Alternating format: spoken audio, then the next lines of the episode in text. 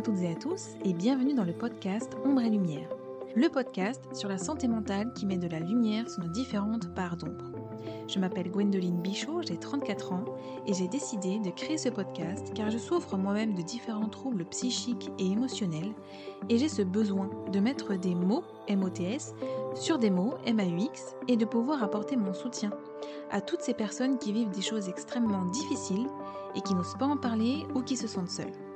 Retrouvez-moi chaque jeudi sur toutes les plateformes pour lever le voile sur les troubles de la santé mentale. Parce que ce n'est pas juste dans notre tête et que ce que nous vivons est bien réel, il est important d'exprimer ce que l'on ressent à l'intérieur pour ne plus avoir besoin de faire semblant à l'extérieur. Aujourd'hui, je vais vous parler de la nosocomophobie. Qu'est-ce que c'est la nosocomophobie? D'où ça vient? Comment cela se manifeste et est-ce qu'on peut en guérir? C'est ce que nous allons voir tout de suite dans ce tout nouveau podcast. Si cet épisode vous plaît et que le podcast de manière générale vous semble pouvoir être utile à d'autres personnes, n'hésitez pas à le partager et je vous invite même à le noter avec la note de votre choix sur iTunes. Laissez-moi un petit like ou un commentaire, je prendrai plaisir à vous lire et à vous répondre. La nosocomophobie est la peur irrationnelle des établissements de santé et de tout ce qui a un rapport avec la médecine. Le cerveau reptilien analyse l'hospitalisation comme étant une situation dangereuse, douloureuse et ayant potentiellement une issue malheureuse. Elle peut être liée au fait d'avoir vu son enfant hospitalisé, d'avoir eu des réactions secondaires suite à un traitement, ou d'avoir été confronté au décès d'un proche par exemple. La peur de ne pas se réveiller après une anesthésie générale est aussi fréquente. Cette interprétation est bien souvent liée à une expérience difficile dans le passé du nosocomophobe. Les événements du passé ont tellement marqué l'esprit et l'inconscient qu'un blocage émotionnel s'est créé. Il est toutefois impossible de continuer à vivre avec cette phobie qui peut mettre en péril le maintien en bonne santé. Parfois, la peur est si intense que les personnes atteintes de nosocomophobie peuvent repousser ou annuler des soins ou des dépistages. Elle est très facile à reconnaître chez une personne qui en est atteinte. En effet, celle-ci se montrera gravement effrayée à l'idée de se rendre en consultation dans un centre de soins ou dans un hôpital. La réaction extrême sera l'évanouissement. D'autres signes apparaîtront au moment de la crise. Une accélération du rythme cardiaque, des tremblements, un essoufflement ou encore une réaction extrême d'évitement. Très souvent, la manifestation de la phobie est décrite par les personnes affectées comme une attaque de panique. Ma grand-mère a été placée dans un EHPAD il n'y a pas très longtemps et depuis qu'elle y est, je ne suis pas encore allée la voir parce que j'ai bien évidemment peur de ce genre d'établissement qui regorge de microbes en tout genre. D'ailleurs, au moment où je vous fais ce podcast, il y a une grosse épidémie de gastro là-bas, donc c'est clair que je vais attendre pour y aller. Je dis attendre, mais dans le fond, je ne sais même pas si j'arriverai à y aller un jour. Si me rendre dans une maison de retraite est compliqué, c'est également le cas pour tout autre établissement de santé. Un hôpital, une maternité, etc. Quand ma meilleure amie a accouché et que j'ai dû me rendre à la maternité, je me souviens que ce n'était pas du tout facile pour moi, que je n'étais pas du tout à l'aise. Je tremblais et je n'avais qu'une hâte, c'était de sortir de l'établissement. À l'âge de 9 ans, un mois avant mes 10 ans, j'ai été opérée de l'appendicite. Cette épreuve a été si difficile qu'aujourd'hui je n'arrive pas à me faire opérer d'un kyste à l'ovaire droit. Le week-end qui précédait le jour de mon intervention, nous avions mon tonton qui était venu avec sa femme et son fils dormir à la maison. Je me sentais fatiguée et lorsque j'ai pris son petit bébé dans mes bras, dans le canapé, je me suis rendu compte que le simple fait qu'il soit appuyé sur mon ventre me déclenchait une grosse douleur en bas à droite. J'ai alors reposé le bébé dans son couffin. Je me suis étirée et en me penchant sur la droite, j'ai ressenti à nouveau la douleur. Le dimanche soir, avant leur départ, nous avons fait une photo souvenir. J'ai pris mon petit frère sur les genoux pour la photo et j'ai tout de suite eu mal au même endroit. J'ai trouvé ça bizarre, mais je n'ai rien dit à mes parents pensant que ça ne devait pas être très grave et que ça finirait par passer. Le lundi matin, j'étais patraque et nauséeuse. J'ai dit à mon père que je ne me sentais pas très bien et que j'avais un peu envie de vomir. Comme il pensait que je disais ça pour ne pas aller à l'école, il ne m'a pas spécialement prise au sérieux et nous sommes quand même partis à l'école. Lorsque nous y sommes arrivés, je lui dis que j'avais envie de vomir et il m'a passé une bassine rouge qui était sous le siège dans la voiture pour que je vomisse dedans. Une fois terminé, j'ai ouvert la porte de la voiture pour y jeter le contenu dans l'herbe. Je ne me rappelle pas être allé chez le docteur, ni être allé à la pharmacie, mais je me rappelle avoir fait une analyse d'urine. Je n'arrivais pas trop à faire pipi dans le flacon à cause de la douleur au ventre. De retour à la maison, je me souviens que mon père m'a attendu une gélule de médicaments pour que je la prenne, sauf que quand j'ai vu la gélule, j'ai senti qu'elle n'allait pas passer et que je la vomirais, alors je l'ai signalé à mon père. C'était une de ces fameuses gélules dégueulasses en plastique avec un côté vert et un côté blanc avec de la poudre à l'intérieur. Il m'a dit qu'il fallait quand même que je la prenne car c'était ce que m'avait recommandé le docteur. Je l'ai alors avalé, puis je suis allée me coucher pour dormir un peu.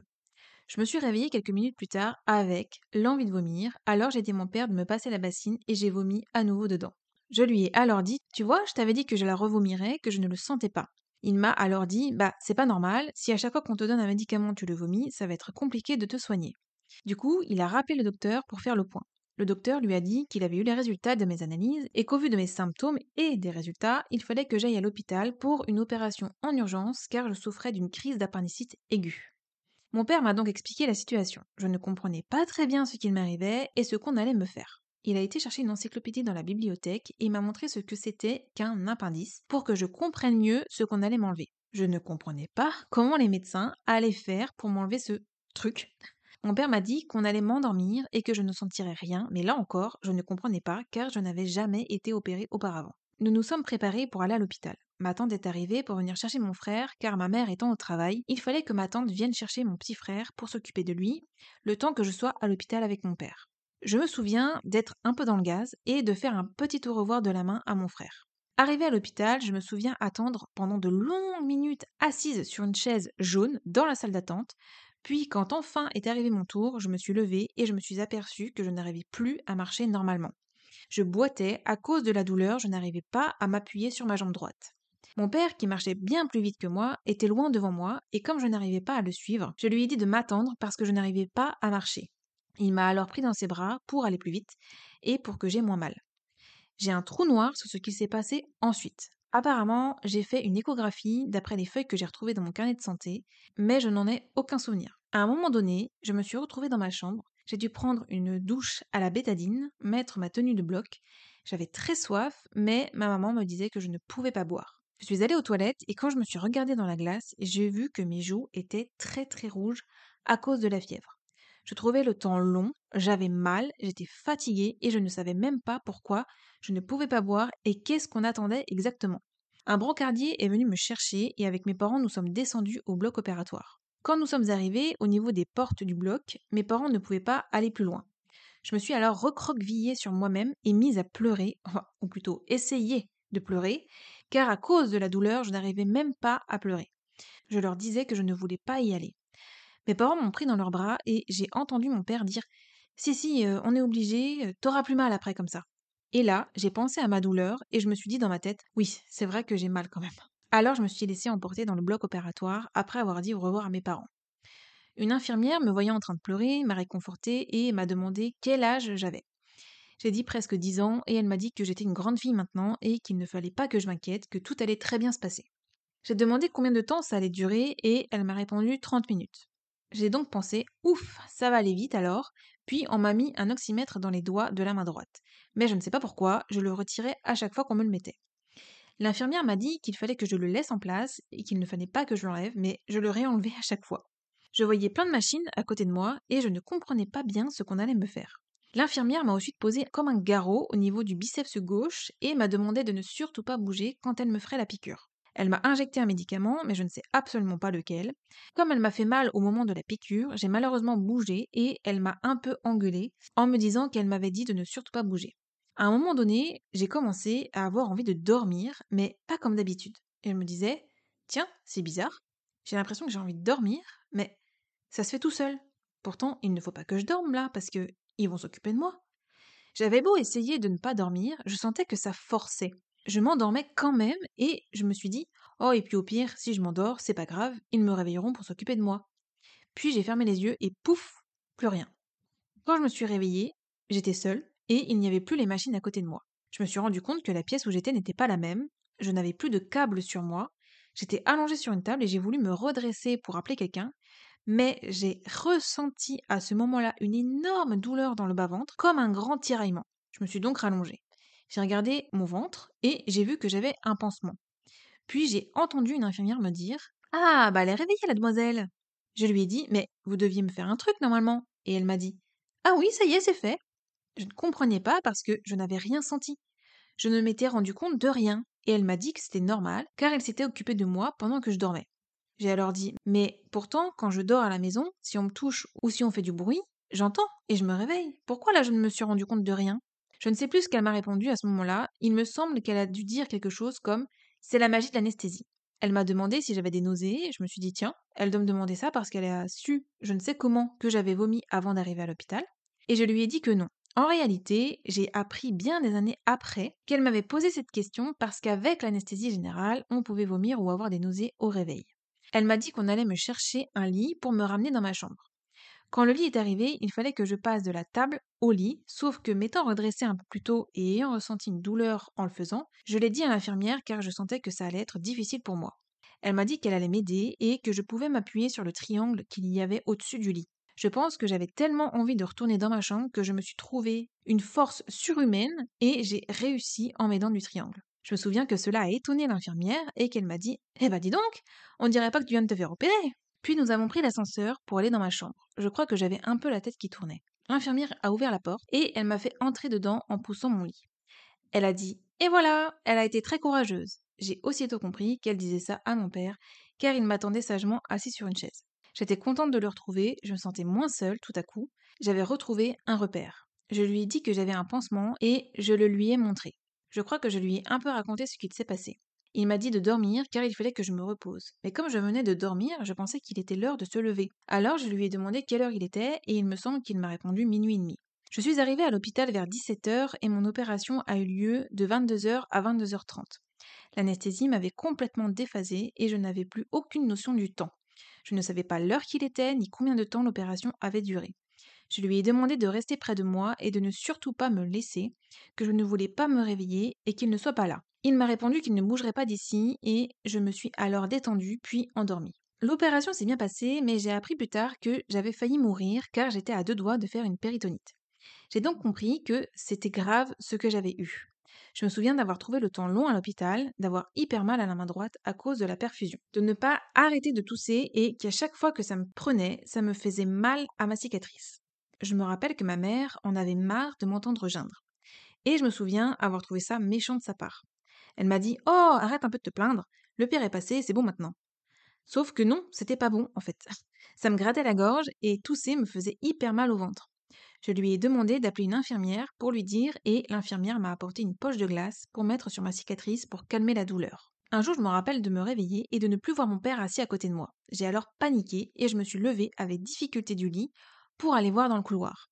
Je trimballais avec moi ma perfusion, j'avais la tête qui tournait quand j'étais debout et je ne pouvais pas tenir droite car ça me tirait. Je me suis dirigée vers les ascenseurs en me disant que c'était forcément par là que mon père reviendrait et au bout d'un moment, il est revenu. Je l'ai engueulé en lui disant que je lui avais dit que je ne voulais pas qu'il me laisse et qu'en plus, à cause de lui, j'avais dû me lever alors que j'avais mal et que j'avais la tête qui tournait quand j'étais debout.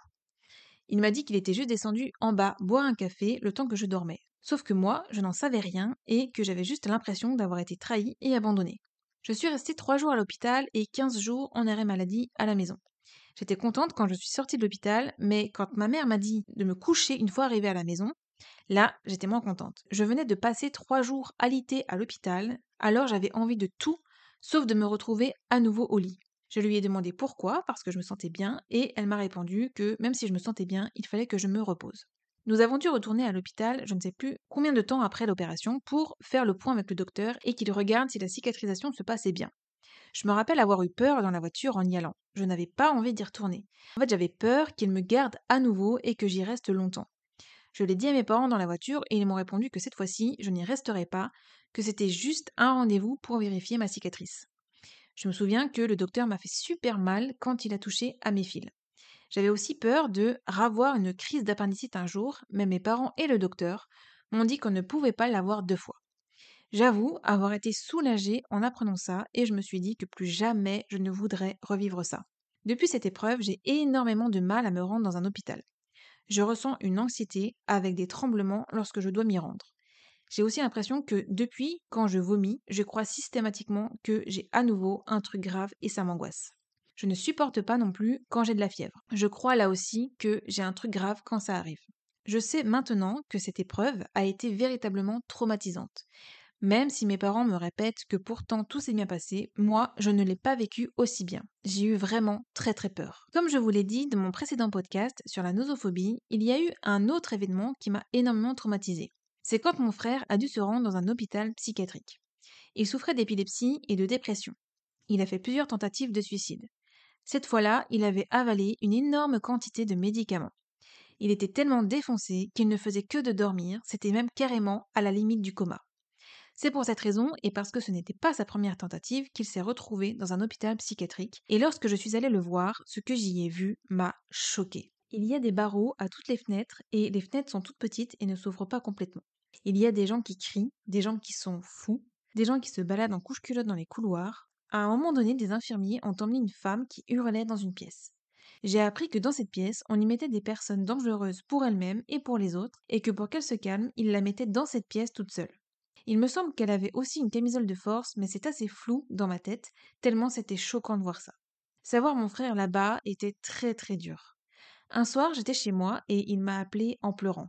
Il me disait qu'il n'avait le droit à un seul coup de fil et il me suppliait de le sortir de là. Il a été obligé de raccrocher car son temps d'appel était limité. Je me suis effondrée. Je n'arrivais pas à croire ce qu'il se passait. J'ai appelé mes parents pour leur dire que mon frère venait de m'appeler et je leur ai dit ce qu'il m'avait dit. Je leur ai aussi dit qu'il fallait absolument le sortir de là parce que ce n'était pas sa place. Je refusais de croire que mon frère était à sa place dans un hôpital psychiatrique. Quand je voyais le comportement des personnes qui y étaient, je voyais bien que ce n'était pas du tout comparable avec mon frère. À chaque fois que j'allais voir mon frère, je voulais partir de cet enfer et en même temps, je ne voulais pas le laisser là-bas et partir en le laissant là. C'était beaucoup trop difficile pour moi, c'était une véritable déchirure à chaque fois que je devais m'en aller. C'est tellement difficile de savoir qu'une personne que vous aimez souffre et se retrouve dans ce genre d'endroit. Vous vous sentez impuissant et vous voudriez tout faire pour trouver une solution qui le guérirait de toutes ses souffrances. Il y est resté quelques jours, puis mes parents ont décidé de le sortir de là. Depuis, j'avoue que j'ai la trouille de devenir folle un jour et de me retrouver dans un hôpital psychiatrique.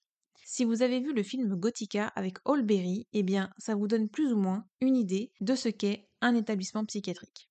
C'est l'enfer sur Terre pour moi. Si vous êtes dans ce genre d'établissement au moment où vous écoutez ce podcast, sachez que je suis de tout cœur avec vous. Ce que vous traversez est très compliqué et très angoissant. Je sais que vous devez vous poser beaucoup de questions et que pour le moment vous n'avez pas encore les réponses, mais ne vous inquiétez pas, un jour, vous sortirez de cet endroit et vous retrouverez une vie pleine de lumière, remplie d'amour, de joie, de bonheur et de paix. Même si ce n'est pas facile, dites-vous que cette situation n'est que temporaire, qu'un jour vos souffrances cesseront, que vous méritez tout autant que n'importe qui d'être heureux et d'avoir une belle vie. Vous avez tout mon soutien. Pour les personnes qui ont des personnes qui leur sont chères dans ce genre d'établissement et qui le vivent mal, je vous envoie également tout mon amour et mon soutien. Je sais que c'est autant difficile pour vous que pour la personne qui y est. Soyez fort et n'hésitez pas à aller voir un psychologue pour vous aider dans cette épreuve difficile. Moi-même, je ne l'ai pas fait quand mon frère y était parce que je ne voyais pas ce que cela pouvait bien m'apporter et aussi parce que seul l'état de mon frère comptait. Donc moi, je me mettais un peu de côté, mais avec le recul, je me dis que j'aurais peut-être dû le faire. La plupart des phobies ne disparaissent presque jamais d'elles-mêmes, mais il existe plusieurs formes de thérapie qui ont prouvé leur efficacité contre la nosocomophobie ou les autres types de phobies du médical.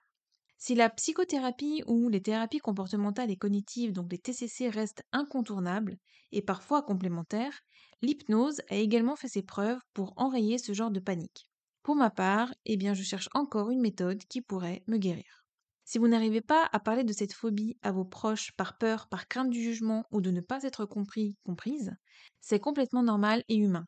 Vous pouvez leur partager ce podcast si vous voulez pour qu'à travers moi, ils entendent ce que vous n'arrivez pas à leur dire. Ce podcast est justement fait pour libérer la parole, pour dire tout haut des choses que d'habitude nous préférons taire. D'ailleurs, j'aimerais beaucoup échanger avec vous au travers d'un live via mon compte Instagram sur ce sujet, parce que je sais à quel point c'est difficile d'en parler et à quel point on peut se sentir seul. Donc si ça vous dit, je vous invite à me suivre là-bas. Mon compte c'est Gwendoline Bichot, tout attaché et en minuscule.